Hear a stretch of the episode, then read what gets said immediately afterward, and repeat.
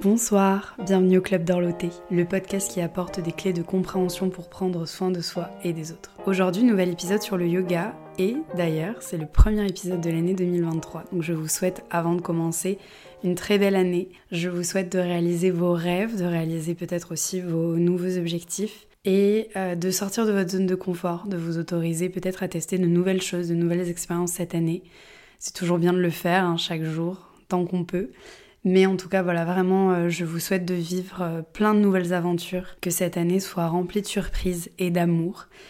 Et en parlant de nouveaux objectifs, de nouvelles intentions, peut-être de nouvelles résolutions un petit peu plus à l'ancienne, si parmi euh, ces intentions que vous avez choisies pour l'année 2023, il y a une intention en lien avec le yoga, peut-être de débuter le yoga, de faire évoluer sa pratique, d'aller un petit peu plus loin dans sa pratique du yoga, cet épisode est fait pour vous, surtout si vous débutez. Vous l'avez sûrement vu dans le titre de l'épisode, quel style de yoga choisir. Alors on va aller un petit peu plus loin, c'est aussi comment faire évoluer sa pratique. Et bien sûr, cet épisode sera divisé en plusieurs parties, vous vous en doutez, parce que forcément, quel style de yoga choisir, je peux pas vraiment euh, vous faire ça en une demi-heure.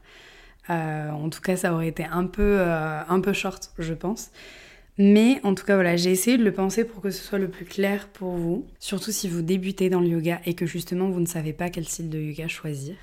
Et aussi quel style de yoga choisir si, pour le coup, vous êtes un pratiquant avancé. Qu'est-ce qu'on peut faire pour faire évoluer sa pratique? Qu'est-ce qu'on peut tester aussi pour varier sa pratique? Donc, voilà. Dans cet épisode, je vais donc prendre le temps de vous décrire un petit peu, alors avec mes mots, euh, les différents styles de yoga qu'on peut pratiquer en France, que ce soit dans la salle des fêtes de votre village ou dans le studio euh, un peu plus hype de votre quartier. J'ai pris vraiment les yogas les plus courants, ceux qu'on peut trouver en France et pas seulement en France métropolitaine. Maintenant, le yoga, euh, c'est quand même assez répandu et il y aura forcément, parmi tous les styles que je vais vous décrire, un ou deux qui seront présents près de chez vous que vous pourrez aller allez essayer, que vous soyez débutant ou pratiquant un petit peu plus avancé. Avant tout, deux petits disclaimers. Euh, dans cet épisode, on va parler uniquement du yoga d'un point de vue postural, pratique physique, pratique sportive aussi, parce que on va pas se leurrer, euh, il y a beaucoup de personnes qui rentrent dans le milieu du yoga à la base pour un côté euh, physique, sportif. C'est ok, je sais que, et je le répète d'ailleurs euh, très souvent, et je l'ai déjà dit dans ce podcast aussi, le yoga n'est pas un sport, on est d'accord. Si vous avez l'habitude d'écouter différents épisodes de podcast aussi sur le yoga, que vous êtes déjà un petit peu renseigné, le yoga c'est beaucoup plus que ça. On est vraiment sur une philosophie de vie. Euh, on n'est pas obligé de dérouler son tapis aussi pour pratiquer le yoga. Tout ça, j'en ai déjà parlé dans un précédent épisode que je vous invite à écouter d'ailleurs si vous le voulez juste après celui-ci, euh, que j'avais enregistré avec mon ami Jade Fitoussi où on avait parlé euh, de l'état de yoga en fait au sens très large. Là, pour aujourd'hui, on va se contenter uniquement de l'aspect purement postural physique de qu'est-ce que c'est que de pratiquer le yoga sur le tapis. Deuxième petit disclaimer, tout ce que je vais dire dans cet épisode et dans cette série d'épisodes, puisque du coup il y aura plusieurs parties, c'est uniquement mon avis, mon avis euh, le 5 janvier 2023, et ça restera mon avis du 5 janvier 2023. Peut-être que dans 6 mois mon avis aura évolué et je me le souhaite. Peut-être que dans 10 ans, mon avis aura évolué, il y aura peut-être des choses sur lesquelles, euh, sur lesquelles je reviendrai aussi. Mais toujours est-il que ça reste mon avis et que parmi tous les styles de yoga que je vais vous décrire dans cette série d'épisodes, je les ai tous pratiqués en tant qu'élève, en tant que pratiquant. Mais évidemment, je n'enseigne pas tous ces styles de yoga et je ne suis pas une experte de ces différents styles de yoga. Cet épisode, il est simplement pour vous faire un petit peu un état des lieux de ce qu'on peut pratiquer aujourd'hui près de chez soi, en France et plus généralement dans le monde, mais en tout cas, on va vraiment se focus sur ce que vous pouvez pratiquer chez vous et près de chez vous en France aujourd'hui. Et avant de commencer, je vous rappelle qu'il y a autant de yoga, autant de styles de yoga, autant de styles d'enseignement de yoga que de profs de yoga. Même si là, moi, je vais faire euh, des généralités, tout dépendra de l'enseignement qu'a reçu votre professeur, de la formation qu'il a reçue, de l'expérience aussi, de ce qu'il a vécu aussi dans sa vie. Euh, n'importe quel professeur enseigne aussi avec, euh, son vécu, avec euh, tout ce qu'il a traversé dans sa vie et, et, avec vraiment la manière dont il a été formé aussi, qui l'a formé, c'est aussi très important.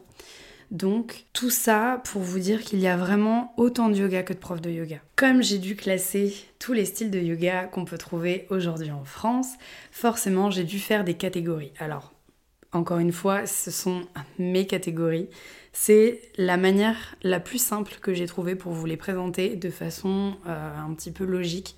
Donc j'ai fait trois parties différentes. Dans la première partie, vous retrouverez donc les yogas les plus classiques. Dans la deuxième, les yogas les plus modernes, en tout cas ceux qui sont arrivés en France et qui se développent euh, un petit peu plus récemment, je dirais depuis une vingtaine d'années. Et ensuite, on terminera par les yogas doux, ce qui ne veut pas dire que ce sont des yogas faciles. On parlera surtout de pratiques un petit peu plus douces, mais personnellement, et on le détaillera un petit peu plus tard du coup durant cette partie-là, parmi les styles de yoga que j'ai classés dans les yogas doux, les pratiques les plus douces, personnellement pour moi il y a un des yogas les plus difficiles. Donc les yogas doux ne veulent pas forcément dire facile, c'est très important de faire euh, cette différence-là. Donc en tout cas voilà. C'est pas forcément la meilleure manière de les classer, mais disons que c'est la plus juste que j'ai trouvée pour que ce soit logique pour tout le monde, en tout cas pour le plus grand nombre, et pour que dans votre tête déjà il y ait déjà des, connexions en tout cas qui, qui se fassent. On commence du coup tout de suite avec les plus classiques. Dans les plus classiques, le premier que j'ai mis dans cette catégorie, c'est le Hatha Yoga. Forcément, c'est en tout cas, je pense, une des pratiques les plus anciennes. C'est le plus traditionnel, le plus classique et surtout le plus pratiqué dans le monde. En général, euh, moi, quand quelqu'un vient me voir et me dit, moi j'ai déjà fait du yoga, Souvent, c'est du hatha yoga.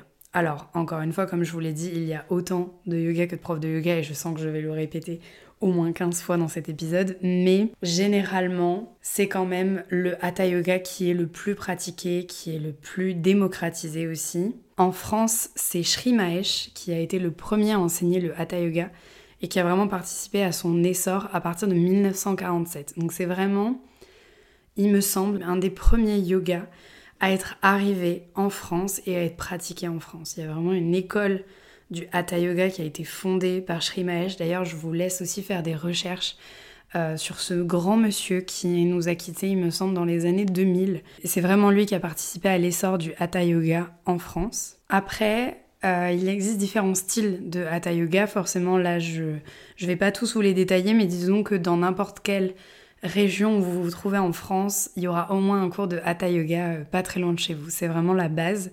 En général, une séance de Hatha Yoga, elle se compose euh, par un temps de méditation et de respiration, donc de pranayama, des exercices de respiration. S'ensuit une pratique posturale, donc avec euh, des asanas. En général, dans le Hatha Yoga, on prend le temps de décomposer chaque posture et on reste plusieurs respirations dans chaque posture pour vraiment avoir le temps d'intégrer aussi tout ce qui se passe dans chaque posture. Il y a des postures qui sont propres uniquement au Hatha Yoga. Euh, il y en a par exemple, euh, il y a des postures qu'on peut pratiquer dans certains yogas beaucoup plus modernes qui, dans un cours d'Hatha Yoga, normalement n'existent pas. Il me semble qu'il y a un certain nombre de postures qui sont euh, vraiment les postures de base du Hatha Yoga. Et après, vraiment, dans d'autres styles de yoga, il y a des variations, il existe plein d'autres styles de posture qui sont rajoutés à la base du Hatha Yoga. Mais en Hatha Yoga, vous verrez souvent les mêmes postures, avec là encore différentes options en fonction de l'ouverture de votre corps, de votre souplesse, de votre pratique aussi. Mais euh, souvent, c'est un petit peu la même base et on termine toujours un cours de yoga par une relaxation, euh, qui d'ailleurs, techniquement, n'est pas réellement une relaxation puisque la posture de relaxation est une posture en elle-même et on doit rester concentré sur son souffle là aussi dans cette posture. Donc on n'est pas complètement relâché, c'est pas la sieste. Il existe des, sous-catégories, différents styles qui découlent euh, du hatha yoga, mais déjà je les connais pas tous. Et très honnêtement, je pense que c'est un peu propre aussi à chaque professeur en fonction de la formation qu'il a reçue, en fonction de son enseignement d'explorer, de, permettre à ses élèves d'explorer différentes choses, mais sachez que le hatha yoga, c'est le plus répandu, le plus traditionnel, le plus classique et surtout le plus pratiqué dans le monde. Et souvent, le hatha yoga, c'est vraiment par cette pratique-là qu'on commence le yoga. Après, il y a des exceptions, j'en fais partie. Moi, j'ai pas du tout commencé le yoga par, le hatha yoga, mais c'est une euh, c'est une première base, c'est une première pratique c'est vraiment pour la plupart des gens la porte d'entrée dans ce monde, dans ce vaste monde qu'est le yoga. Et la pratique du yoga. Mais euh, souvent, on ne passe pas sa vie à faire que du hatha. C'est, en tout cas pour moi, une première approche, peut-être euh, pour les premiers mois, pour les premières années, avant euh, peut-être d'évoluer vers d'autres styles en fonction des envies, en fonction de, de ce qu'on traverse aussi dans sa vie, en fonction des périodes. Il y a aussi des personnes qui, après avoir pratiqué d'autres styles, reviennent en fait un petit peu à la base, à l'essence même avec du hatha yoga pur et dur. Mais souvent, le hatha yoga, c'est vraiment la, première porte d'entrée, c'est vraiment la première approche. Et euh, souvent, quand on me demande par quoi commencer, je trouve que des cours de hatha yoga, quand vraiment on n'en a jamais fait et qu'on n'a pas une base euh, peut-être de gym, de danse, où on n'a aucune connaissance de son corps ou alors très peu, je trouve que c'est une très belle pratique, c'est une très bonne pratique pour euh, commencer à explorer différentes postures, à observer un petit peu comment son corps se place dans différentes postures, ce qui se passe aussi lors de différents euh, pranayama, lors de différentes méditations aussi qui sont guidées ou pas d'ailleurs en hatha yoga. Mais euh, vraiment c'est la porte d'entrée. Quand on ne sait pas par quel style commencer et qu'on est vraiment débutant de chez débutant, je pense que le hatha yoga c'est le mieux. Ensuite, la deuxième pratique que j'ai classée dans les plus classiques, il y a l'ashtanga. Alors, je l'ai mis dans les plus classiques parce que euh, il y a cette idée d'une série qu'on répète, il y a cette idée d'une certaine discipline physique, c'est pour ça que je l'ai mis dans les plus classiques. Et honnêtement pour moi c'est une forme euh, qui est pratiquée depuis assez longtemps en Occident en tout cas et en France. Euh, donc c'est pour ça aussi que, euh, que je l'ai classé dans les plus classiques, mais je sais qu'il y a certaines formes aussi d'ashtanga et une manière d'enseigner qui peut être aussi un petit peu plus moderne que la base même de l'ashtanga, mais je trouvais qu'il avait un petit peu plus sa place euh, ici, juste après le Hatha Yoga dans les plus classiques. Et du coup, je le rappelle, je ne suis absolument pas prof d'Ashtanga. J'ai pris quelques cours d'Ashtanga dans ma vie. Ce n'est pas ma pratique préférée, mais je reconnais qu'elle a, qu'il y a un réel engagement et qu'il y a une vraie discipline, une vraie rigueur, un vrai travail de l'esprit aussi euh, dans l'ashtanga, qui est assez fou. Les ashtangis euh, se reconnaissent entre eux, je pense. Il y a vraiment un, un game de l'ashtanga. Donc c'est pour ça que je voulais classer là aussi et que je vais vous le décrire un petit peu pour que vous ayez un petit peu plus une idée. L'ashtanga, c'est une pratique qui est quand même assez dynamique, qui peut être très physique en fonction de comment elle est pratiquée, qui est assez engageante, qui a été développée par Patabi Joyce, qui l'a ensuite exportée un petit peu partout dans le monde. Patabi Joyce, c'était un élève de Krishnamacharya qui donc Krishnamacharya qui est le euh, maître euh, yogi qui a développé un petit peu plus le qui a exporté en tout cas euh, le yoga en dehors de l'Inde un peu plus pour pour le monde entier et surtout pour l'Occident. Et donc Patabi Joyce était un des élèves de Krishna Macharya et lui après a, créé un petit peu sa, sa, popote, si je puis me permettre. Mais en tout cas voilà, c'est lui qui a développé euh, ce yoga-là et qui l'a ensuite un petit peu exporté partout dans le monde. En Ashtanga, on compte six séries différentes. Qu'est-ce qu'on entend par série? Une série est composée de différentes postures qu'on fait toujours dans le même sens avec des transitions. La série 1 restera toujours la série 1, la série 2 restera toujours la série 2, c'est toujours les mêmes postures par série. En tout, il y a 6 séries et évidemment, quand on débute l'ashtanga, on commence par la première. Et les difficultés vont croissantes de série en série. Et surtout, et c'est là que c'est vraiment complet, Patabi Joyce a développé ces séries de façon à ce que chaque série travaille sur un système en particulier. La première série est assez physique. Il me semble qu'il y a une série qui travaille beaucoup sur le système nerveux. Vraiment, chaque série a un petit peu sa mission et travaille sur le corps de façon différente. Donc, je vous l'ai dit, quand on débute l'ashtanga, alors pour moi, euh, n'importe qui peut pratiquer l'ashtanga à partir du moment où vous avez un professeur qui adapte les cours et qui adapte la pratique. Il existe des ateliers où on initie, où c'est un petit peu une découverte de l'ashtanga. Je trouve que c'est très bien même pour des débutants. Mais c'est sûr que quand on débute, on commence toujours par la première série puisque les difficultés vraiment euh, sont croissantes jusqu'à la sixième. D'ailleurs, je crois que même des personnes qui pratiquent la shanga, même certains professeurs, ne vont pas, ne connaissent pas les six séries. Je ne suis pas sûre que dans une vie, à moins d'avoir euh, une discipline et aussi le corps qui le permet, on puisse aussi pratiquer euh, toutes les séries. Ça doit exister, mais la plupart des professeurs d'ashtanga que je connais m'ont dit je me suis arrêtée à la quatrième. Et encore, la quatrième n'est pas encore intégrée et la quatrième demande aussi beaucoup de travail. Rien que la première déjà, pour faire la première en entier, avant de commencer la deuxième, euh, vous en avez souvent pour, euh, pour plusieurs années. Donc, bon courage. Parce que l'idée, euh, avant tout aussi avec cette idée de série, avec des difficultés qui vont croissant de série en série, c'est un petit peu de commencer par la première série et de ne passer à la deuxième qu'une fois la première totalement euh, acquise. Même si, on le sait très bien en yoga et je le répète suffisamment, rien n'est jamais acquis. D'un jour à l'autre, euh, l'équilibre peut être différent. D'un jour à l'autre, la force, la souplesse peut être différente aussi. Mais il y a un petit peu cette idée de, de palier où en Ashtanga, vous commencez par la première série et vous ne passez aux suivantes que à partir du moment où vous avez complètement intégré cette première série, qui a son niveau de difficulté aussi, c'est pour ça que je vous dis que techniquement tout le monde peut pratiquer l'ashtanga, mais il faut être bien accompagné. C'est quand même une pratique où, si on pousse trop le corps, on peut facilement se blesser. Après, dans n'importe quelle euh, pratique physique, dans n'importe quel yoga, c'est hyper important de ne pas aller trop loin, et je le répète et je le répéterai encore. Mais euh, là, il y a vraiment cette... Euh, en tout cas, c'est ce qui s'en dégage. L'ashtanga, il y a cette idée de rigueur, de discipline physique et mentale aussi, parce qu'au bout d'un moment, il faut lâcher. Il y a des choses, si ça passe pas aujourd'hui, ça passe pas aujourd'hui, ça passera peut-être dans six mois, c'est ok.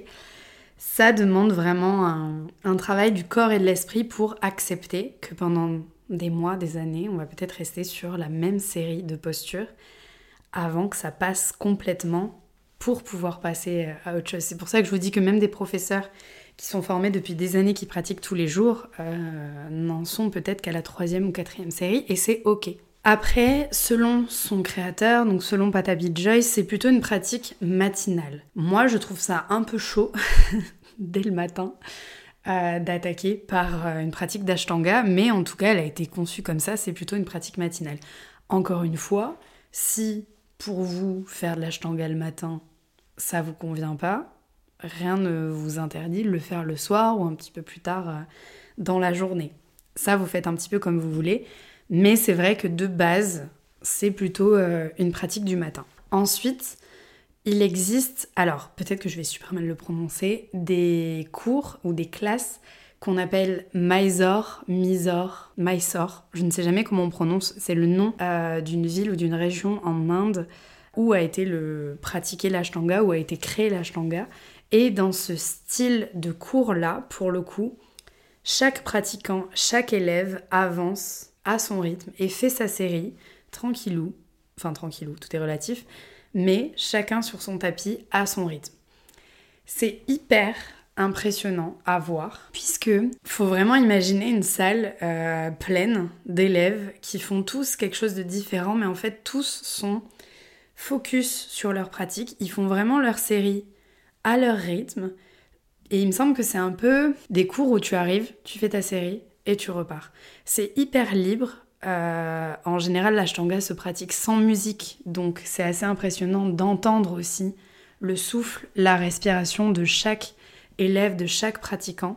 Après, ça, pour le coup, c'est des cours qui sont ouverts, je pense, pour des personnes qui, pour le coup, sont autonomes totalement, qui connaissent leur série, qui connaissent aussi leur niveau, leur propre rythme, ce qui est ok pour eux, ce qui l'est pas, ce qu'ils peuvent faire aujourd'hui et ce qu'ils ne peuvent pas faire. Donc il faut vraiment connaître déjà son corps et avoir déjà une pratique euh, pas forcément avancée, mais en tout cas l'habitude de pratiquer l'ashtanga. Après, après ce sont quand même des espaces qui en général sont cadrés par un professeur d'ashtanga, ce qui fait que j'imagine si vraiment vous êtes bloqué ou vous avez besoin de précision ou de quelqu'un qui vous assiste, vous pouvez quand même avoir quelqu'un qui est là pour vous. Mais l'idée, en tout cas, voilà, si vous voyez le, ce côté, euh, si vous voyez écrit quelque part Ashtanga, euh, Mysore, Mysore, je ne sais, je ne sais jamais, euh, sachez que c'est chaque pratiquant qui avance à son rythme et fait sa série tranquille sur son tapis. Chacun euh, un petit peu dans son coin, si vous voulez. Mais en même temps, il y a cette force du groupe où on est tous au même endroit pour faire la même chose, juste chacun avance à son rythme. C'est très beau.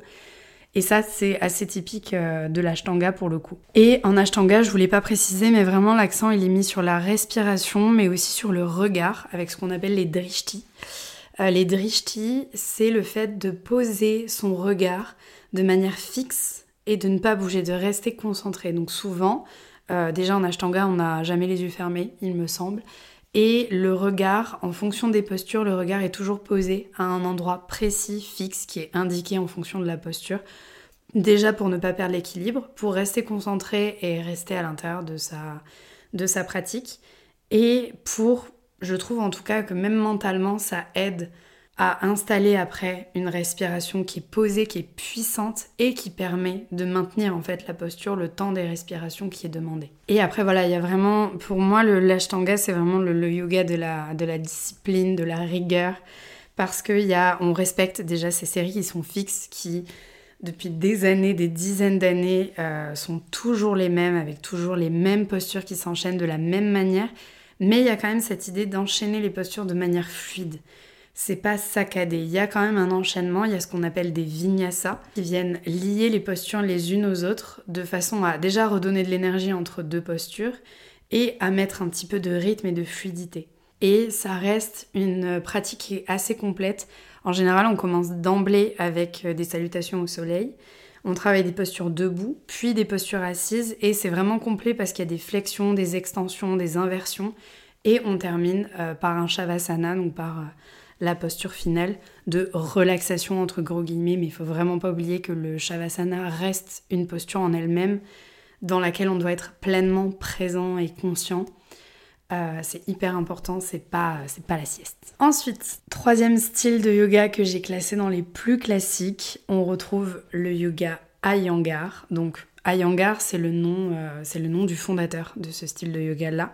D'ailleurs, si vous me suivez sur Instagram, dans un des réels que je vous ai fait au mois de décembre, où je vous parle de différents livres sur le yoga, la Bible du yoga a été écrite par ce monsieur Iyengar. Le yoga Iyengar, il a été développé dans les années 60 après que monsieur Iyengar ait eu un accident de scooter. De base, si on remonte un petit peu euh, plusieurs années euh, auparavant, lorsqu'il était enfant, il était assez euh, maigrichon, un peu chétif, pas en très bonne santé. Je crois que son médecin lui avait dit qu'il n'atteindrait pas la trentaine. Enfin, super, un bon début dans la vie comme on les aime. Et il s'est mis à pratiquer le yoga au fur et à mesure avec Krishnamacharya qui, pareil, lui avait dit Ouais, je te prends comme élève, mais ça sera pas fou. Et je pense que tu vas pas faire, euh, tu vas pas faire long feu, clairement, très sympa, merci euh, Krishnamacharya. Mais euh, il a persisté, il a continué le yoga. Au fur et à mesure, sa santé s'est améliorée. Et un jour, il a donc eu cet accident de scooter dans les, dans les années 60. Et il me semble qu'il s'est vraiment blessé fort, fort, fort, de façon à ce qu'en fait, sa pratique du yoga allait être un petit peu entachée par cet accident et par les blessures qui, qui en découlaient. Et en fait, euh, il s'est dit j'ai pas envie d'arrêter le yoga, je veux quand même pratiquer parce que ça me fait du bien et je vois que clairement ma santé s'est améliorée depuis que je pratique, etc. Donc il faut que je trouve un moyen de, malgré mes blessures, mes fractures, je sais plus ce qui s'était fait, mais vraiment une, galère, il faut que malgré mes blessures, je puisse continuer ma pratique de yoga, mais en fait je vais l'adapter puisque forcément bah, j'ai des douleurs, il y a des choses que je ne peux plus faire comme je les faisais en tout cas pour l'instant. Mais il avait vraiment cette discipline et ce mental d'acier pour euh, se dire il faut quand même que je continue ma pratique du yoga. En fait, je ne peux pas arrêter, je vais juste l'adapter. Je contourne un peu le, sort, on va dire. Donc au départ, quand on arrive dans un studio qui est spécialisé en yoga et yangar, euh, ça peut faire un peu flipper. Il y a des sangles au mur, il y a des chaises, on va pratiquer avec des chaises, on se met des sangles, on se met des briques.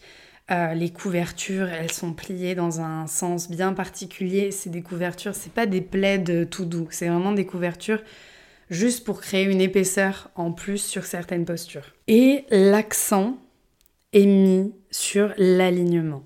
C'est sûr qu'avant tout, euh, l'alignement, c'est vraiment la base en yoga. En hatha yoga, en hatha yoga, vous en aurez. En ashtanga, il y a aussi cette notion d'alignement, de discipline qui est hyper importante. Mais là, en yoga Iyengar, on est presque sur un yoga à but thérapeutique, puisque clairement lui-même le pratiquait pour sortir un petit peu de ses blessures suite à cet accident de scooter. Donc il y a vraiment cette idée d'un yoga très précis qui met l'accent sur la précision des postures et sur l'alignement. Normalement, après avoir fait un cours de yoga Iyengar, euh, je dirais pas qu'on a mal partout, mais clairement, même notre cerveau, il comprend pas ce qui s'est passé parce que même si vous avez l'habitude de pratiquer régulièrement, on peut avoir tendance à, à prendre de mauvaises habitudes à se dire l'alignement sur telle posture, je le connais, moi mon je sais pas mon guerrier 2, j'ai l'habitude de le faire comme ça, je le fais comme ça. Si vous avez l'habitude de pratiquer autrement et que vous prenez une seule fois dans votre vie un cours de yoga Yangar, comme la base de ce yoga-là, c'est l'alignement, la précision, euh, il me semble que des fois on peut passer plusieurs minutes sur la même posture tellement il y a de choses à régler. Le pied il est comme ça, le talon il est comme ça, la hanche elle est ouverte comme ça. C'est très précis. Il y en a qui adorent. Euh, je connais des personnes qui ne pratiquent que du yoga yangar. Et je, personnellement, moi, j'ai pris que deux cours de yoga yangar dans ma vie. Et je trouve que c'est une très bonne pratique aussi de temps en temps, même si on a l'habitude de pratiquer d'autres styles et qu'on préfère euh, le vinyasa, le hatha yoga, l'ashtanga, tout ça. Je trouve que c'est quand même intéressant de temps en temps de tester, de faire peut-être un atelier, de venir prendre un cours dans un studio d'Ayangar ou même, euh, même un cours particulier. Moi, c'était un cours particulier en question. Et euh, pour le coup, c'était hyper bénéfique. Il me semble que c'est des cours qui durent assez longtemps. Je crois que c'est un petit peu plus d'une heure. Pareil pour l'ashtanga, je ne l'ai pas dit, mais en général, euh, un cours d'ashtanga en une heure, c'est compliqué. Vous n'allez pas faire la première série en entier. Il me semble que c'est une heure et demie minimum. Et dans mes souvenirs, un cours d'Ayangar aussi, c'est assez long. On reste très longtemps dans les postures, on respire.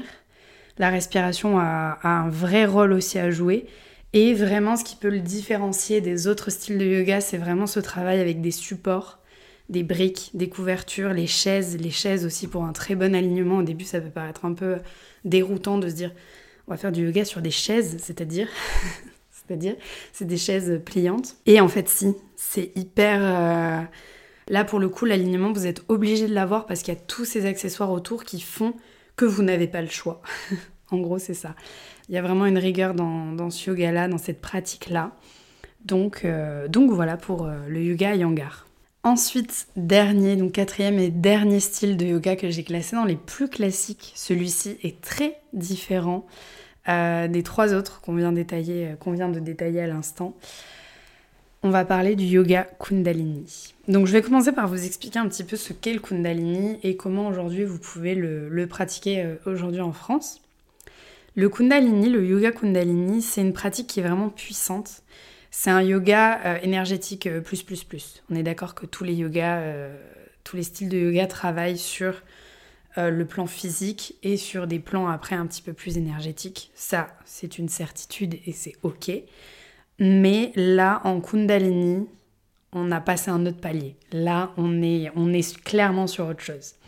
C'est une pratique qui est très puissante, qui travaille sur les différents plans qui nous composent, à partir de séries, mais contrairement aux séries d'Ashtanga, là, on est sur des séries qu'on appelle des kriyas. Dans l'idée, parce que c'est difficile à, traduire, le terme de kriya, il y a vraiment ce concept de d'exercice dans le but d'activer quelque chose, de d'élever son taux vibratoire, de purifier le corps. Chaque kriya a une, euh, a une mission, a une thématique. Mais dans le côté kriya, il y a une idée de discipline déjà. Et il y a aussi une idée, encore une fois, la discipline, vous l'avez compris, euh, c'est la base. Mais il y a vraiment une idée d'exercice qu'on va répéter dans le but de purifier son corps, d'élever euh, sa vibration, d'élever, son être en fait, d'élever aussi son énergie, de réveiller certaines choses en fonction des saisons et en fonction des exercices qu'on fait. Mais c'est vraiment, euh, c'est ça la base. En fait, on travaille avec des kriyas en utilisant le souffle, en variant le rythme des exercices avec des postures dynamiques ou des postures statiques. En gros, c'est ça. Et aussi, il y a tout un travail autour des vibrations et du son parce qu'il y a certaines postures dynamiques ou même statiques qu'on maintient en chantant des mantras. Et évidemment, il y a toujours un temps de méditation et un temps de relaxation avec une posture de Shavasana aussi pour intégrer tout ce qu'on vient de faire. Voilà un petit peu pour vous décrire le Kundalini. Ensuite, il y a eu euh, différentes lignées de Kundalini. Euh, moi, j'ai eu l'occasion de pratiquer du Kundalini dit himalayen qui est une des pratiques les plus anciennes euh, de yoga tout simplement, qui pour le coup découle autant euh, d'une culture indienne que d'une culture chinoise avec euh, plein d'exercices aussi qui peuvent être basés sur la philosophie taoïste. donc plutôt le côté de l'autre côté de l'Himalaya pour le coup, donc avec beaucoup plus la philosophie chinoise, mais aussi toute la philosophie indienne et la philosophie du yoga. Mais la forme qui est la plus répandue en France, qu'on peut le plus pratiquer, c'est le Kundalini selon la lignée de Yogi Bhajan. Souvent, c'est les profs que vous verrez tout habillés de blanc avec un turban sur la tête. Moi, j'aimais un petit peu des réserves sur, euh, en tout cas, l'apparence de, de ces cours-là. Effectivement, la pratique, c'est une des pratiques les plus puissantes que moi j'ai pu, euh, pu pratiquer. Le Kundalini, même si vous avez jamais testé, je sais que ça peut faire peur, qu'on peut se poser euh, pas mal de questions. Mais déjà, en général, c'est des cours euh, pareils d'une heure et demie. Mais c'est tellement puissant, c'est assez ouf, c'est complètement, complètement déroutant. En fait, c'est, c'est très différent de tout ce que vous aurez pu faire dans le milieu du yoga. C'est assez fort. Et euh, moi, c'est vraiment une des pratiques les plus. qui, à chaque fois, même si je sais que je commence à connaître, j'ai pris beaucoup de cours de Kundalini dans ma vie, à chaque fois, j'en sors en me disant Waouh, ah oui, c'est vrai.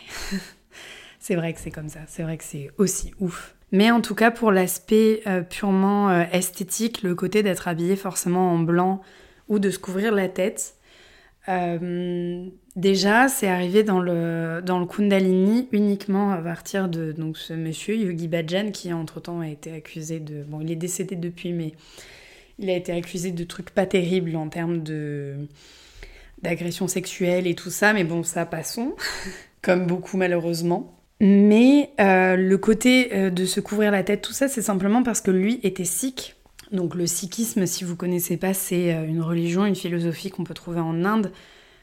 Dans l'idée, c'est de se laisser pousser la barbe, de se laisser pousser les cheveux et d'avoir, homme comme femme, la tête couverte. Et c'est lui en fait qui a imposé un petit peu ces codes, un petit peu ce dogme pour le yoga kundalini qu'on voit qui est assez répandu aujourd'hui maintenant.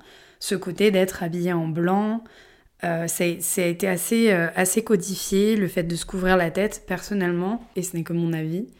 Le yoga, vous pouvez le pratiquer avec la tenue que vous voulez. À partir du moment où c'est euh, des cours collectifs et que on vous oblige à porter une certaine tenue, alors évidemment, il ne faut pas débarquer pour pratiquer à poil dans un cours collectif, mais à partir du moment où on ne vous accepte pas dans un cours parce que vous n'êtes pas en blanc avec la tête couverte ou je ne sais quoi, là on a un problème. Là, euh, vous prenez vos jambes à votre cou et vous partez en courant, vraiment. Parce que euh, pour moi, et je le répéterai encore, le yoga, vous, vous le pratiquez comme vous êtes, vous le pratiquez avec vos capacités physiques euh, que vous avez sur le moment, vous faites avec vraiment ce que vous avez. Et on s'en fout de la tenue que vous portez, on s'en fout de la couleur que vous portez. Je sais que tous les profs de yoga ne seront pas forcément d'accord avec moi. Mais euh, pour moi, être forcément habillé en clair euh, ou être forcément en legging, c'est pas. Enfin, il n'y a aucune obligation en fait. À partir du moment où il y a des codes à respecter, où il y a des règles, où il y a un certain dogme qui est imposé par le professeur, c'est non. On n'est pas, euh, on pas des gourous, on n'est pas. Enfin, vraiment, faites, faites comme vous le sentez. c'est hyper important. Si dans un, j'en reparlerai plus tard, je, ferai sûrement d'autres épisodes où on parlera de ça, mais à partir du moment où dans une classe de yoga, quel que soit le style de yoga, là on parle vraiment beaucoup plus large, vous ne vous sentez pas à l'aise, vous ne vous sentez pas euh, respecté, vous ne vous sentez pas... Vous ne vous, êtes, vous ne sentez pas en sécurité aussi, ça peut arriver, ou on vous impose en tout cas des choses avec lesquelles vous n'êtes pas OK, partez. Même si, euh, même si le yoga c'est beau et c'est une très belle pratique, il y a des déviances il y a des choses qui pour moi vont trop loin et, euh, et voilà, vous n'êtes pas obligé de porter telle ou telle tenue, de porter euh, tel ou tel turban, de porter telle ou telle couleur. Vous faites vraiment ce que vous voulez. Si vraiment vous en avez envie et que vous sentez que pour vous c'est juste, pas de souci, c'est ok. Tant que vous êtes en pleine possession de vos moyens et de vos décisions, que vous êtes le seul maître à bord, c'est ok. Dès qu'il y a quelque chose qui fait que vous avez un petit doute, forcez pas. Forcez pas, vraiment, et partez. Changer, changer de professeur, changer de pratique, c'est ok. En tout cas, pour le yoga Kundalini, même si euh, ce monsieur Yogi Bhajan a imposé certains, certaines, certaines règles, depuis qu'il a été, euh, voilà, qu'il y a eu ces accusations, tout ça euh, récemment, de ses plus proches disciples, de ses plus proches élèves, notamment aux États-Unis, ça a remis, ça a mis un petit peu un coup de pied dans la fourmilière et c'est vrai que beaucoup de professeurs qui enseignent selon sa lignée à lui, selon son enseignement à lui, se sont un petit peu écartés aussi de certaines règles qu'il a qu'il avait imposées. Et c'est ce qui fait que dans un cours de Kundalini aujourd'hui, même si le professeur peut-être sera en blanc, il se couvrira pas forcément la tête et vous, vous ne serez pas obligé de, venir dans une tenue euh, particulière. C'est très important. C'est très important à préciser et euh, vous restez libre de tous vos choix. Personnellement, pour moi, c'est une des pratiques les plus puissantes. Je vous encourage, si vous avez des cours de Kundalini autour de vous, ou euh, peut-être faire un atelier de deux ou trois heures pour vraiment vous mettre dans le bain direct. Euh, je vous conseille vraiment au moins de tester une ou deux fois. Euh, perso, moi je prends un cours de Kundalini à peu près euh, une à deux fois par an et je trouve que c'est ça fait du bien en fait, ça fait du bien. Même si vous avez l'habitude de pratiquer d'autres styles de yoga, c'est complètement différent. On est sur un autre on est sur un autre niveau. Alors c'est assez engageant, c'est pas le yoga le plus doux de la planète, c'est pour ça d'ailleurs que je ne l'ai pas mis dans les yogas doux et pas non plus dans les yogas modernes parce que c'est quand même des techniques qui sont très anciennes, qui ont pour but de purifier le corps. On n'est pas du tout dans dans ce qu'on peut faire aujourd'hui dans les, formes les plus modernes de yoga. Mais c'est hyper puissant, euh, ça demande pas mal de résistance ça nous demande de couper un petit peu avec le mental et en même temps on a besoin de ce mental-là pour tenir parce qu'il y a des postures statiques où c'est pas facile. Euh, le fait de travailler avec les sons de mantra, les chants, les vibrations, ça vraiment on est dans un autre, on est dans un autre monde, c'est très puissant. Et en même temps, c'est très concret, ça n'a rien de perché. Tout ce qui se passe, c'est tout ce qui se passe, c'est réellement dans notre corps, en train de travailler en profondeur, en train de nettoyer ce qu'il y a à nettoyer, en train d'activer ce qu'il y, a, a à activer. Et c'est assez, euh, c'est vraiment très puissant. Donc je vous encourage à tester. On en a fini pour euh, cette première partie des yogas les plus classiques, des yogas les plus traditionnels. Donc pour rappel, on a détaillé le Hatha Yoga qui est le plus pratiqué, l'Ashtanga, le yoga Iyengar et le yoga Kundalini. Dans une seconde partie, on parlera des yogas les plus modernes et dans la troisième et dernière partie, on parlera des yogas doux, des pratiques un petit peu plus douces. J'espère que cette première partie vous a plu et j'ai hâte de vous retrouver avec les deux autres parties de ce podcast. Merci beaucoup de m'avoir écouté. On se retrouve très vite et d'ici là, prenez bien soin de vous. Bisous